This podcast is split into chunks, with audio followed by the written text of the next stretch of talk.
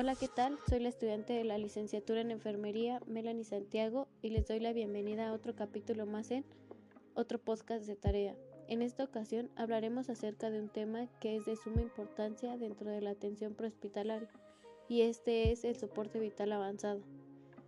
En este tema resaltaremos conceptos relevantes y daremos una explicación más sintetizada del algoritmo de la American Heart Association.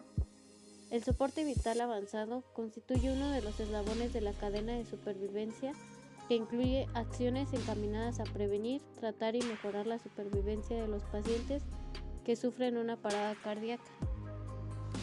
Los factores principales que contribuyen a la parada cardíaca son 10 causas reversibles según American Heart Association, en las cuales se, encuentra la hipovolemia, la hipoxia, la hidrogeniones o acidosis, la hipo o, hiperpotasemia, la hipotermia, el neumotórax atención, el taponamiento cardíaco, tóxicos, trombosis pulmonar y trombosis coronaria.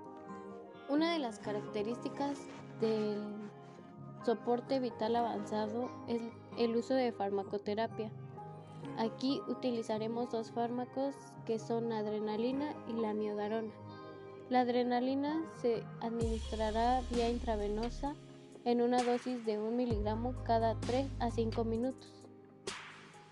La miodarona, por otro lado, se administrará eh, igual intravenosa en una primera dosis de 300 miligramos y en una segunda dosis de 150 miligramos. Otra de las características del soporte vital avanzado es el manejo avanzado de la vía aérea, en el cual ya habrá una intubación endotraqueal o dispositivo supraglótico para el buen manejo. Se debe confirmar y monitorizar la colocación del tubo endotraqueal por medio de una capnografía y una vez que es llevado a cabo el manejo avanzado de la vía aérea, se deberá realizar una ventilación cada 6 minutos cada 6 segundos, 10, 10 ventilaciones por minuto con compresiones torácicas continuas. También debemos conocer cuáles son los signos de retorno de circulación espontánea, los cuales son el pulso y presión arterial, el aumento repentino y sostenido de la presión parcial de dióxido de carbono exhalado, que debe de ser mayor a 40 miligramos de mercurio las ondas espontáneas de presión arterial con monitoreo intraarterial. Para comenzar con el desglose del algoritmo, debemos saber que hay dos ritmos desfibrilables en el paro cardíaco, que es la fibrilación ventricular y la taquicardia ventricular sin pulso.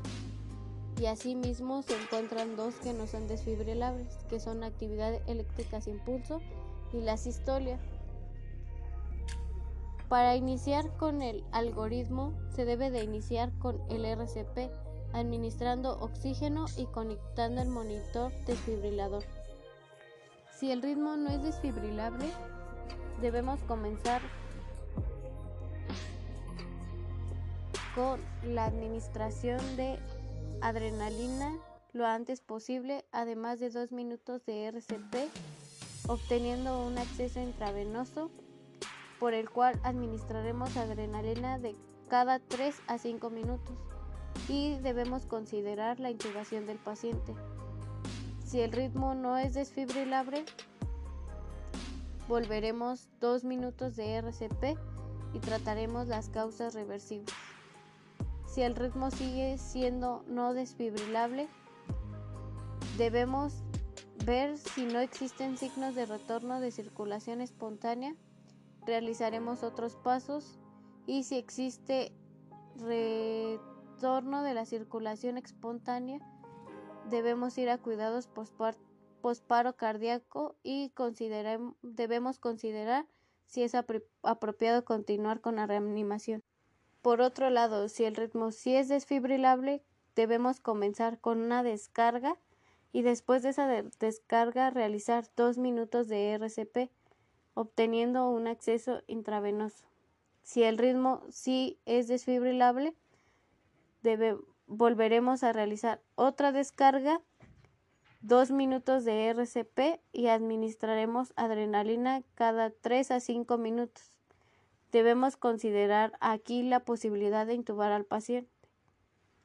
Debemos de valorar si el ritmo nuevamente es desfibrilable. Si es así, de nuevo realizaremos una descarga y después dos minutos de RCP.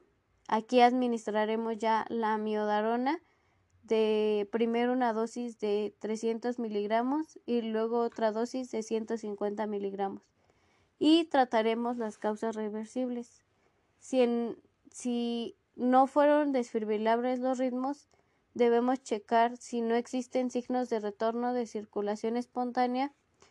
Debemos administrar adrenalina de 3 a 5 minutos y considerar la posibilidad de entubar al paciente.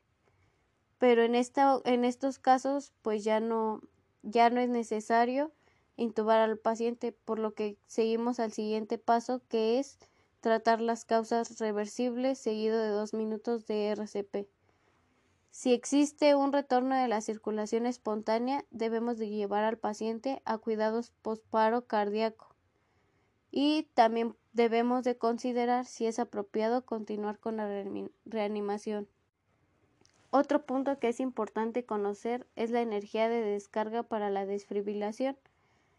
La recomendación del fabricante es una dosis inicial de 120 a 200 joules. Esto tiene que ver con el peso del paciente y la monofásica que es de 360 joules.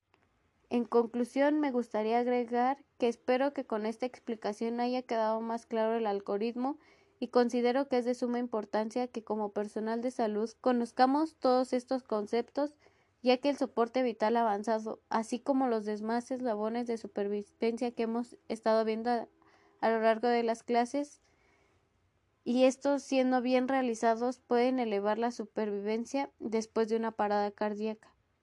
De mi parte es todo y nos vemos en un siguiente capítulo más en otro podcast de tarea. Muchas gracias.